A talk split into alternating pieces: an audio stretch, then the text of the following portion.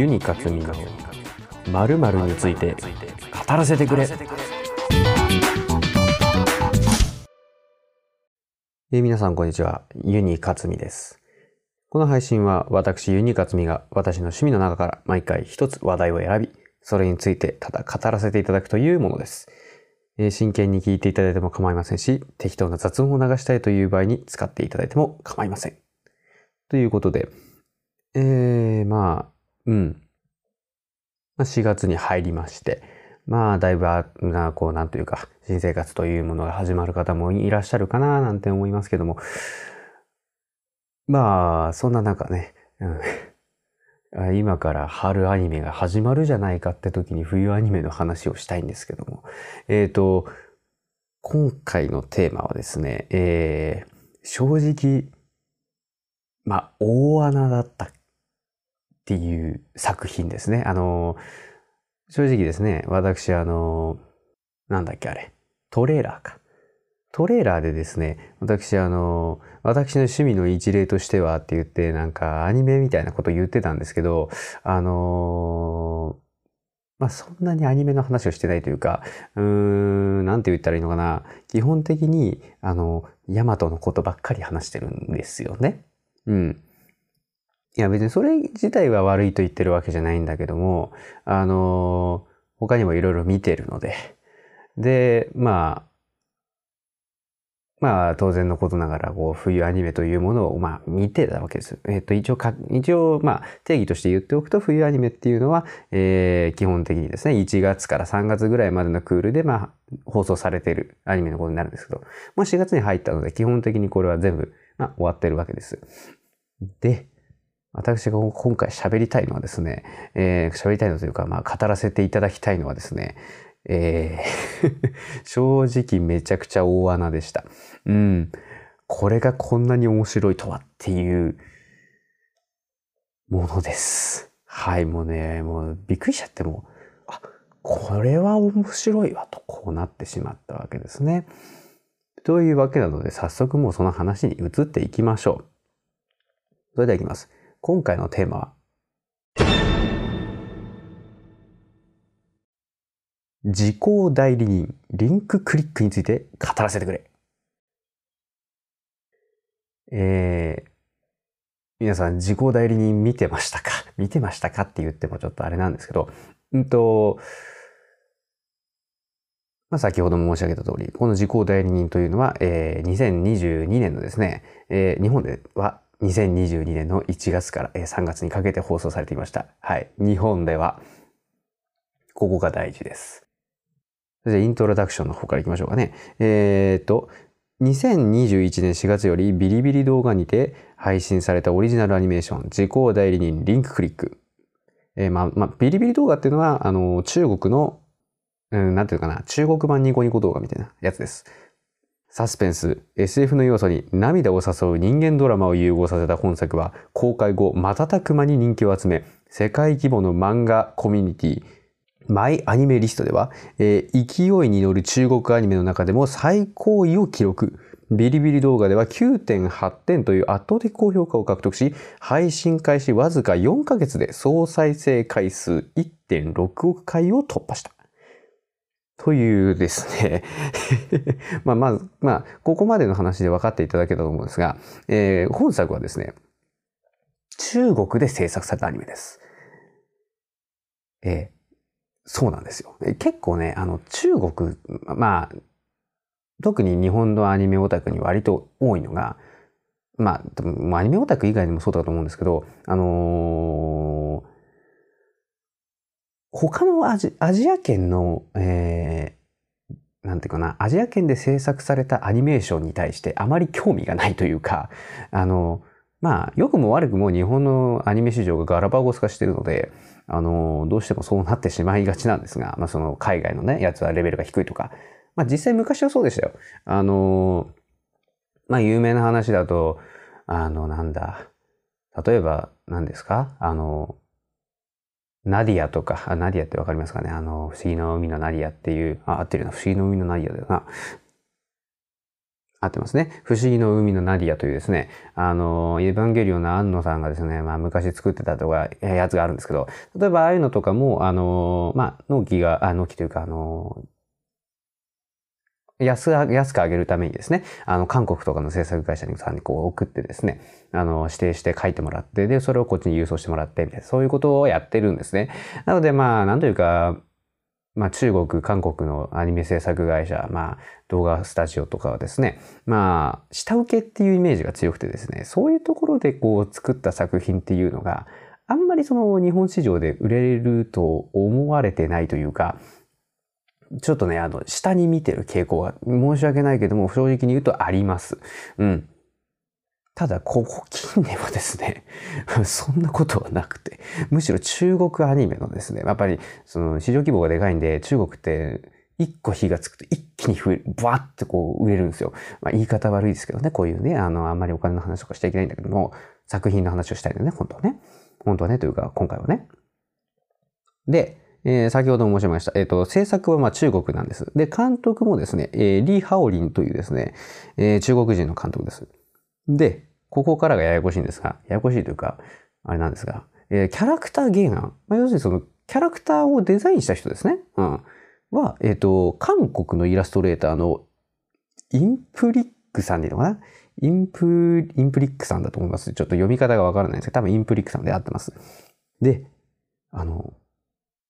美術監督にですね、えっ、ー、と、日本のですね、丹治匠さんというですね、あの、この方あれです。君の名はとか、秒速5センチメートルなんていう作品がありますよね。あの辺の美術監督を務めた方なんですが、まあ、そういうですね、もう、いろんな、なんていうかな、あの、東アジアの、あの、アニメのすごい人たちを集めて作ったアニメみたいな、そんな感じがするんですね。もう、早い話が日中間合作みたいな感じになってるんですけども、まあ、なんと言いますか。まあ、に、ね、3カ国合同制作みたいな感じだから、いいんじゃないの？みたいな。その、なんていうかな。でも結局根底にあるのは日本のアニメで、日本のアニメが影響を与えたことは間違いないんだから日本のアニメが勝ちとかそういう話をしたいわけじゃないんですよ。あの、単純に素晴らしかった。あの、何が素晴らしいっていうとですね、まあ、まあ、当然その、丹治さんのですね、あの、素晴らしい、こう、今の使い方であるとかね、あの、まあ、背景美術もそうですよ、ここにこう、実際のこの、まあ、若干光が強すぎるかなって感じもするんだけど、あれもね、まあ、多分わざとだよねって、まあまあまあまあ、まあ。まあその辺見てもらわなきゃわからないんですが、何にせよですね、あの、間違いなく脚本の力が一番強いです。脚本がとにかく素晴らしい。あのね えっと、脚本が素晴らしいとか、なんとか言って、ここまでどういう話なのか全くわからないと思うんですが、ちょっとね、ここをまあ、押さえておきましょう。えっ、ー、と、え、ウィキペディアから持ってきました。えー、あらすじです。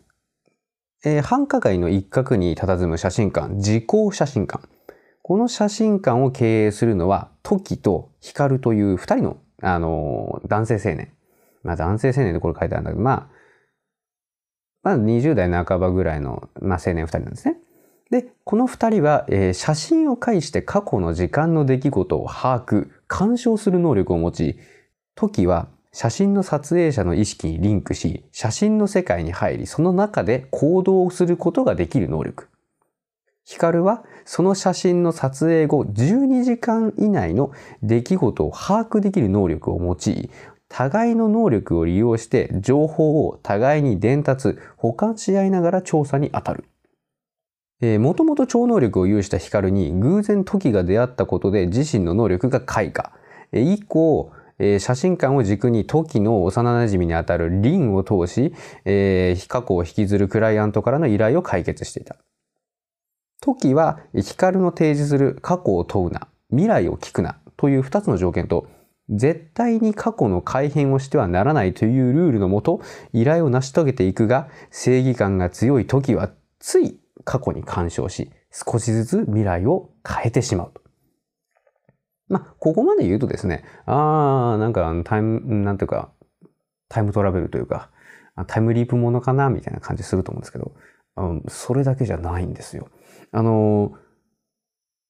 要はね、この、だ、あの、男の子二人のタッグで、この時と光っていうこの二人が、えー、タッグを組んでですね、写真の中に入る時と、あ時って、まあ、日本名です。日本の場合の時。日本の、えー、吹き替え版だと時って言われてるんですけど、その時の、えー、写真の中に入る能力と、光の写真の中でこれから起こることを把握する能力。この二つをこう、リンクさせ、リンクさせてですね、えー、まあ、過去にどういうことが起きたんだっていうのを、まあ、こう、見ていくという話なんですが、まあね、これが複雑に入り込んでいくわけですね。まあ正直ね、これから見てほしいって言ってる立場の人間なので、あまり何も言えない。あまり何も言えないんですが、ちょっと今テーブルにテーブルつけちゃったね。あの まあ先ほどこのね、あらすじにも書いてあった通りですね、時は正義感が非常に強い人間です。つまりそのね、写真の中に入れる彼は、まあ、非常に正義感が強いので、あの、過去、例えばこういうことが起きましたよって。例えば理不尽なことが、を、まあ、依頼人が受けてますよと。あ、で、ここでちょっと一個大事なこと言っとかなきゃいけないんですけど、さっき言った通り、写真の撮影者の中に時は入れるんですね。なので、その写真を撮った後12時間の、えー、行動をえー、その撮影者の中に入って演じなきゃいけないわけですね。ただ、その撮影者がね、いろいろまあ、受けてるわけですよ。その理不尽なこととかね。あのー、なんでこうしたんだろうみたいなね。そういう過去のこう、依頼者はいろいろ過去にこう、なんというかな、引きず、過去を引きずってるんですよ、皆さんね。なのでね、なんでここでこうしないんだみたいな。正義感が強い時はどうしてもそこが引っかかっちゃったりとかして、まあいろいろまあ手を出しちゃうと。で、過去が変わってしまったので、写真から戻って現代どうなるかっていうと、まあいろいろ変わっちゃってるよね。っていうようなところがまああったりするわけで、まあそれだけ聞くとね、あなんだよくあるタイムリープものじゃないかって話なんですが、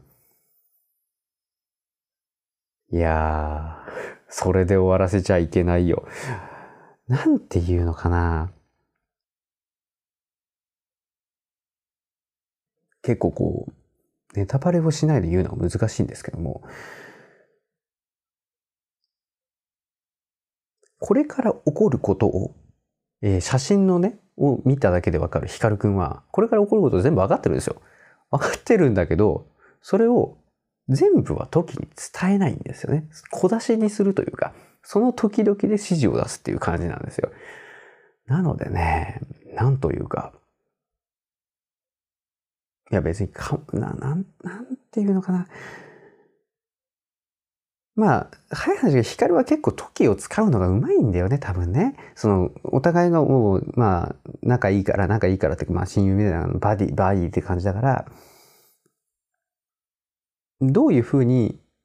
その、どこまで情報開示したら時が言うこと聞いてくれるかっていうのを、その、光はわかるわけだよね。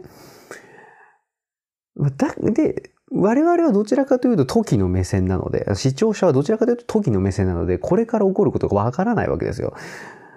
そんな状態で、まあ見せられてごらんなさいよと。え、こんな風な感じだったのに、え、こういう結末になるのとか。その、やっぱりね、意外性っていうのは大事ですよ。あの、どんな作品だって、ね、今どうせこうなるんでしょ？みたいな、そういうさ、あの、予想とか想像みたいなのが当たっちゃったらさ、面白くないじゃないですか。もうね、この作品は意外性の塊。あの、え？本当に？みたいな、なんていうの？あネタバレしないで言うの難しいな。あの、想像してたんと違うみたいなのが無限に出てくる。うん、で、まあいろんなその、まあ大体2話3話ぐらいで1個の話が進んでたりする話、するわけなんですけども、それがね、やっぱその、早い話が前後編みたいな感じでこう話が進んでいくので、前半のラストのとことかがね、え？おいおいおいおいおい、すごいオノマトペみたいな擬音みたいなのでまとめちゃってるけども、もう本当にこんな感じ？もう全く予想だにしてなかったことが起きるわけですよ、毎回ね。で、その、やっぱりね、想像してないことが起きるっていう、その意外性っていうのに驚きであったり、その恐怖であったり、楽しさであったり、いろいろそういう感情が乗せられる、乗せやすいというか、それはもう非常にね、脚本のうまさですよね。感情移入というか、見てて引き込まれるっていうところに関しては、正直、オリジナルアニメーションとしての出来は非常にいい。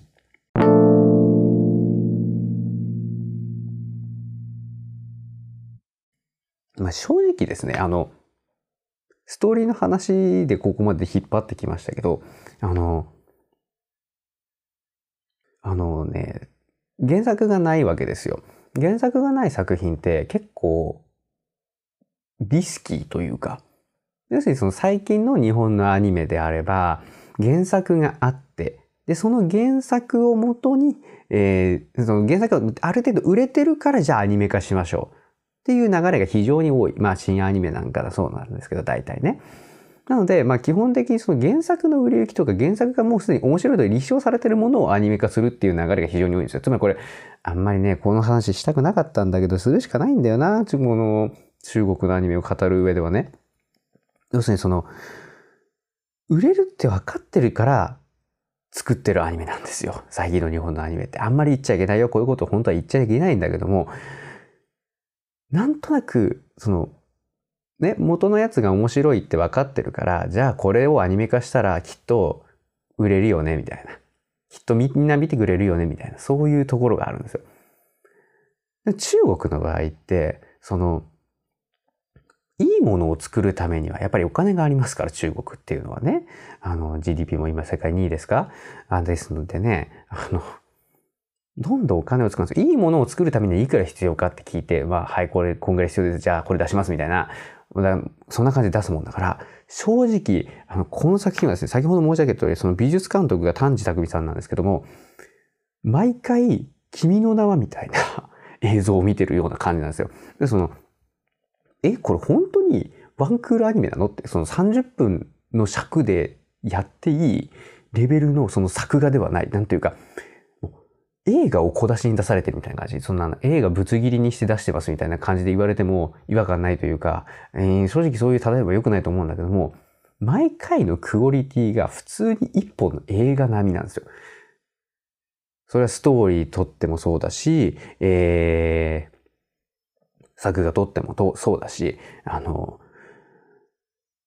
作り込みに関してもね。だからその、そこでも中国と日本のアニメ制作の現在の、現在のですよ、現在のアニメ制作の方向性が非常に違うっていうのがよくわかるわけですよ。だからね、うん。例えばですよ、その、まあ、今期結構いろいろ、今期というか冬アニメいろいろ見てましたけど、まあ、基本的にやっぱ原作があるものしか私は見てなかったんですよ。で、たまたまその、ね、あの、あるじゃないですか、アニメート、ああるんですよ、あるんじゃないですかって言っても、まあ、見てる方わかんい、いるかわかんないけど、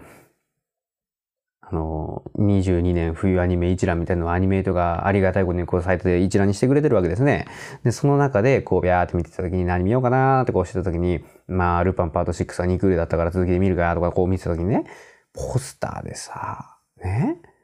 あれ？これなんか面白そうじゃね？みたいな。まあ、まずそこで惹かれるわけで。まあ、それもどっちかというとキャラデザとかの魅力なのでね。だけどさ、もう一話一話がさ、こんな映画クラス、日本でいうとこのアニメ映画クラスに作り込まれてたらさ、そりゃ見ちゃうよねっていう。まあ実際その、比率もね、あの、映像の比率も、あの、テレビの比率じゃなくて、あの、なんていうんですか、映画の比率だったらちょっとあの、上と下にこう黒いの入っちゃうみたいな。なのでね。いや、あんまりこういうこと言っちゃいけないけど、この金かかってるから面白いって言ってるわけじゃないんですけど、本気度がある。この作品をいい作品に仕上げようっていう本気度が、あの、制作会社からすごく感じられるというか、いや別に今の日本のアニメーションがあの本気度がないとかそういうわけじゃないんですよ。当然制作会社にも当然愛があってちゃんとやってると思うんですけど、あのね、次元が違うのよ。あの、使えるお金の次元が違うのよというか、なんて言ったらいいのかな。あのね、まあ、とにかくクオリティが低いと思ってたものに、クオリティ越された時のショックってあるじゃないですか。例えばね、あの、ずっとテストで満点取ってましたと。なんだけど、で、あの、なんかいつもクラスビリーのやつがいて、ああ、お前なんか大したことねえななんて言ってたら、そいつがなんか次の実力テストで100点取って自分は50点でしたみたいな。なんかそういう時の感覚がちょっと出てしまった。なのでその、当然この時効代理人は面白い。非常に面白い。もう2期も決まってる。もう早く私は見たい。それと同時に、日本のアニメ業界ももっと頑張らないと、これは完全に中国の勝ちになっちゃいますよっていう感じがするんですよね。その、あのね、中のね、そのネタバレできないので、こんな話をしてますけど、あの、今の日本のアニメ業界ではできないぐらいの力の入れよう、力の入れ方なんですよ。映像もそうだし、ストーリーもそうだし。なのでね、あの、ぜひ、時効代理人は非常に面白いアニメなので、見てほしいと思うのに加えてですね、あの、これを見たらきっとね、あ、日本のアニメ業界って人気だと思ってたけど、人気だけじゃダメなのかもしれないってちょっと危機感を覚えますよね。うん。きっとね、これは、あの、一アニメオタクだけではなくてですね、あの、うん。見てた人、制作とかしてる人もね、皆さん思っちゃうと思うので、そういう意味でもですね、あの、ある意味警鐘を鳴らしてくれたんだと思います。うん。うん、という感じで喋ってきましたが、あのまあ正直ね、変な、変な話になっちゃったんですけど、最後の方ね。あの正直ネタバレなしで喋るのはこれ以上が限界なので、これ、これ以上喋るのはちょっと無理なので、あの、ね、変な話、あの、お金の話で 尺を稼いでしまいましたが、実際問題、あの、時効代理人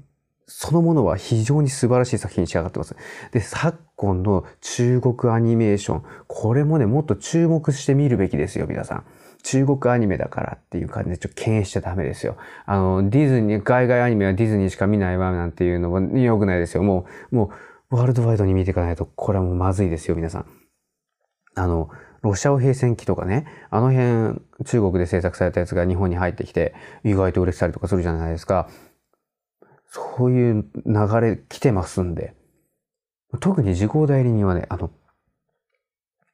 毎回びっくりする。うん。毎回びっくりする。毎回びっくりして、毎回を、毎回その、なんか、グッとくるというか、考えさせられるというか、あ、そっか。過去を変えるってそういうことなんだ、みたいなね。あの、非常に、なんだろう。ストーリーは、ストーリーはっていうか、すべてが、すべてが映画クラス。すべてがその君の名はと同等。全部で11話、まあ一応番外入れて12話あるんですけど、全12話がすべて君の名は級のアニメだと思ってみてください。これはね、正直舐めてました。中国アニメでしょって。まあでもまあ試しに見てみるかみたいな。もう中国アニメ半端ない今。もう、あのね、冗談抜きで日本のアニメ業界やばいと思いました。なのでね、うん。頑張れ日本。当然中国もいいもん作ってもらって、あの、切磋琢磨してほしいかなって思いました。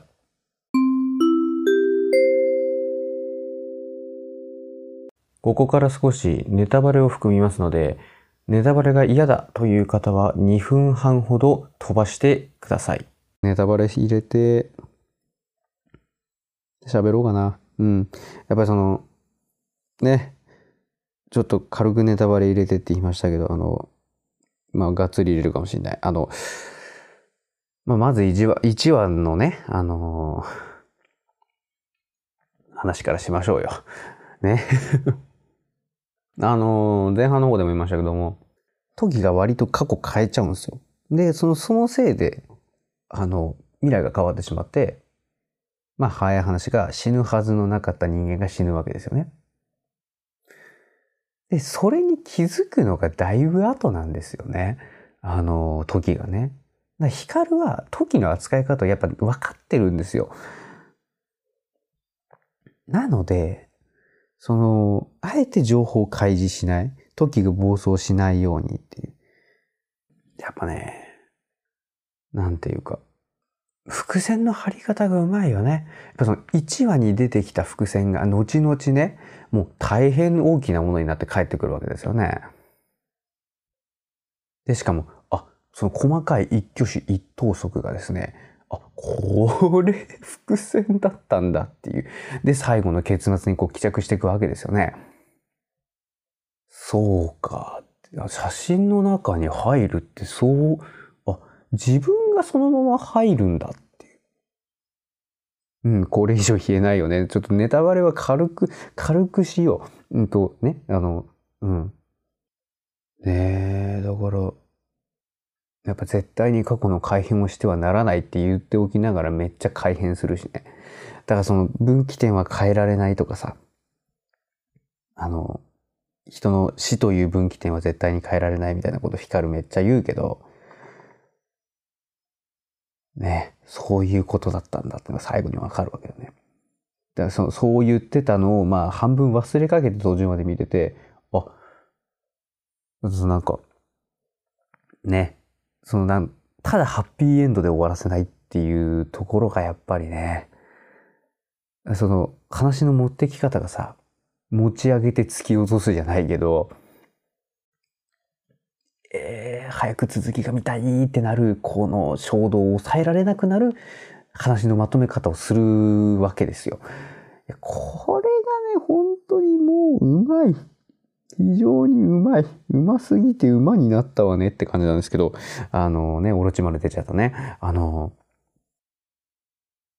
まあでもこれなんだろうな。さっきお金の話したけど、中国アニメだからとかそういうことではない気もしてくるんだよね。その、やっぱそのストーリーを作るのが非常にこのリー・ハオリンという方がうまいと。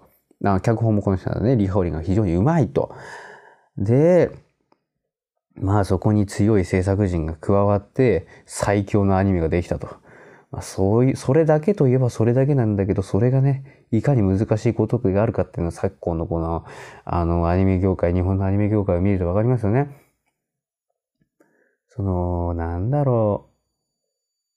う。うん、なんだろうな。いや、難しいとこではあるんですよ。その、結局そのアニメーションを作るのにはめちゃくちゃお金がかかるし、で、アニメーターさんも今、ね、まあ、いや、なりたいって人いっぱいいるけど、あの、今の日本の給料体系というか、そのアニメーターさんは、その、書いた枚数分だけお金をもらえるっていう形なので、まあ別にその私はその専門家ではないのでね、ただ一アニメオタクとして知ってる知識をちょっと今から話しますよっていうところなんですけど、あの、枚数なんですよ。書いた枚数あたりでその日本の場合は今もらえてるんですけども、お給金が。あの、中国の制作会社って、まあ、あの、この自己代理人の、あの、制作会社がどうか知らないけども、あの、まあ、早い話が正社員なんですよ。あの、なんて言ったらいいの？時給、時給、時給って言い方いいのかな？要するにその、正規雇用なんですよ。なので、あの、ちゃんとお給金が保証されてるっていう。要するに環境がいいんですよ。労働環境が非常にいいんですよ。まあ当然それはお金があるからっていう見方もあるけども、その、今まで変な話、ちゃんとした労働環境に、を気づけていなかったところが、急に大きくなったもんだから、もう、そりゃ疲労困憊になるよね、みたいなさ。そんな感じなんですよ。な、なんていうか、急に来たからキャパオーバーって言い方も良くないけどね。だからさ、まあ今日本の経済っていうのは大変なことになってますし、あの、またね、日本はどうせ新しいもの作れないから下請けに回るんだみたいな、なんかそんな話もちらほら出たりとかしてますけど、ちょっと、な、早い話が、ちょっと前、アニメ業界においては、ちょっと前まで、あの、安いからっていう理由で中国に投げてたのに、中国の方が、給料体系いいわけですよ。下手したら日本の方が安いわけですよね。だから中国から日本に頼まれる？中国の仕事を日本でやるみたいな。そういう風な流れになっちゃうんじゃないかなってか、ちょっとなりつつあるんじゃないかなっていうのがあって、あの、まあ、どれぐらい見られてる方がいいかわかんないですけど、最近の深夜アニメのスタッフクレジット見てみてくださいよ。ほとんど中国語かアルファベットですよ。いや別にそれが悪いとは言ってない。それが悪いとは言ってない。それはその、要するにその中国のあのアニメーション制作会社に、えー、頼んで作ってもらってるって話なので、いいんですけど、それって自分のとこじゃ作りきれないからキャパオーバーだから頼んだってわけですよね。別にその深夜エヴァンゲリオンみたいなそのいろんな制作会社が入ってってそういうことじゃないんですよ。単純にその納期の問題とかそういうのがあるから、昨今結構作画崩壊がどうとかいう話が結構話題に上がったりとかしますけど、それって結局、ギリギリの状態で制作しているアニメーション、アニメーターの皆さん、そのアニメーションの制作現場の皆さんがいるっちゅう結果じゃないですか、それって。だからね、もう本当あの、本当個人的な意見ですよ。もしこれからも日本がね、アニメーション、日本のアニメーションを作っ、をその、なんか世界的に強化してほしいんであれば、なんていうか、労働環境をちゃんとした方がいいんじゃないかなっていう、その、ね、本数減らしてでも、ってかね、最近多すぎるんだよ、その、なんていうかその原作でいいものはもう世の中5万と溢れてるわけですよ。で、問題はそれを襟好んでアニメ化しなきゃいけないっていうか別にアニメ化しなくてもいいと思うんだけど、その、うん、正直そのアニメ化する本数が多すぎる？もうね、その、制作する本数を減らしてでも、環境を整えないと、自己代理人レベルのアニメーションはもう作れないんじゃないかなってちょっと思いました、本当に。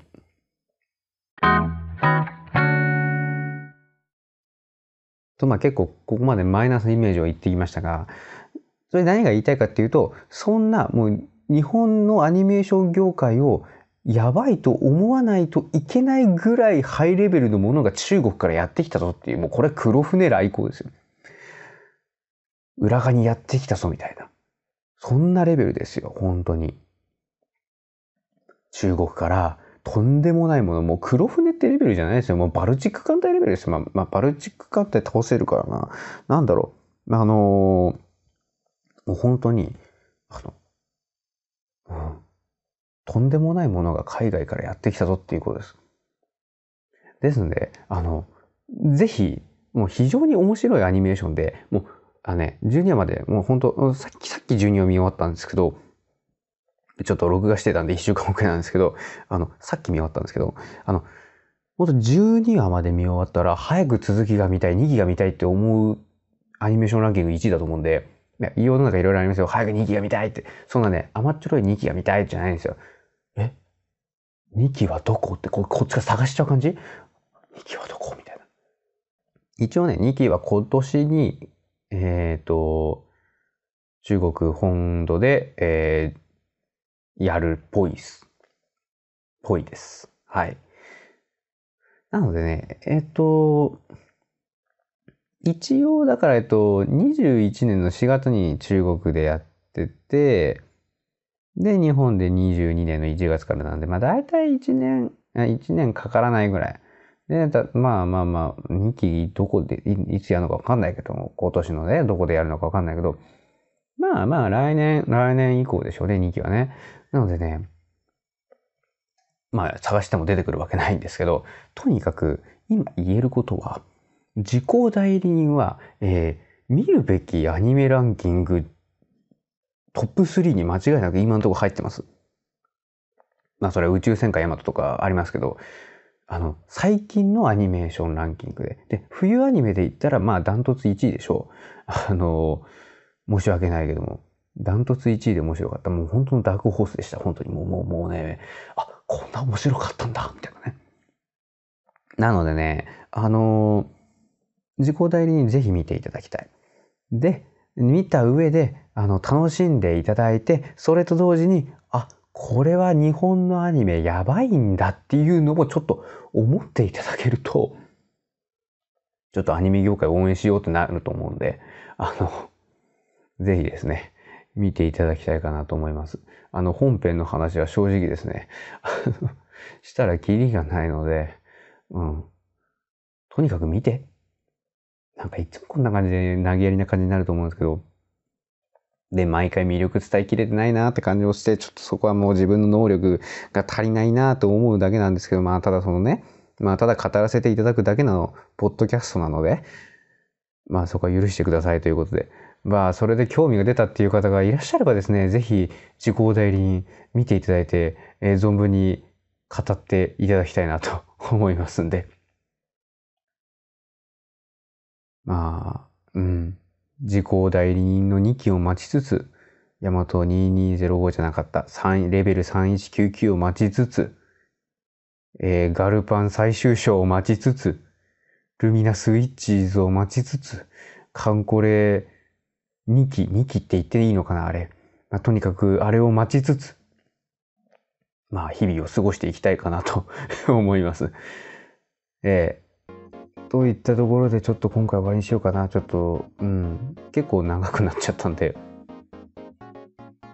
はい、この辺で終わりにしたいかなと思います。まあ、可能でしたら、えー、Twitter と Instagram のフォロー、そして、あの他のですね、まあ、今回初めて聞いたよっていう方は他にもですね、まあ、大したことのないポッドキャストというか語らせていただいてますんで、えー、ぜひそちらも聞いていただければなというふうに思います。で、あの、この配信をですね、あのー、Amazon Music であるとか、まあ、あのー、Apple Podcast であるとか、Google Podcast で聞いてる皆さん、えー、Spotify で聞いていただけるとですね、えー、私がですね、音楽付きの配信ですね、えー、ミュージックプラストークというやつでですね、あのー、なんか曲、なんか曲っていうか、そのなんだろう、私がこう選曲した曲をですね、と私のこの語りをこうかこう混ぜながらですね、まあ普通のラジオみたいに聴けるやつがありますんで、えー、そっちもぜひ聴いていただければなと思います。まあちょっとね、あの、最初の方はね、あの、Spotify の使い方がよくわかんなくて検索できなくて、で、なんか知らないけど、めちゃくちゃこう出てきたボカロ曲で、あ、いいや、これでってやったんで、まあ正直あれはあんまおすすめしないんですけど、あの回はね、初回はあんまおすすめしないんですけど、あの、ヤマト2205のクラシック編とかやってるんで、えー、ぜひ聴いていただければなと思います。あの、デザリアムの皆さんのやつですね。あの、その辺やってますんで、ぜひお聴きいただければななんて思います。といったところで今回は終わりにしたいと思います。え今回もお聴きくださりありがとうございました。これからもよろしくお願いいたします。正直今回はあんまり魅力が伝わった気がしないけど、自己代理人を見ていただけるとあ非常に満足度が高い作品だと思いますので、ぜひご覧いただければなと思います。それでは以上で終わりにしたいと思います。ありがとうございました。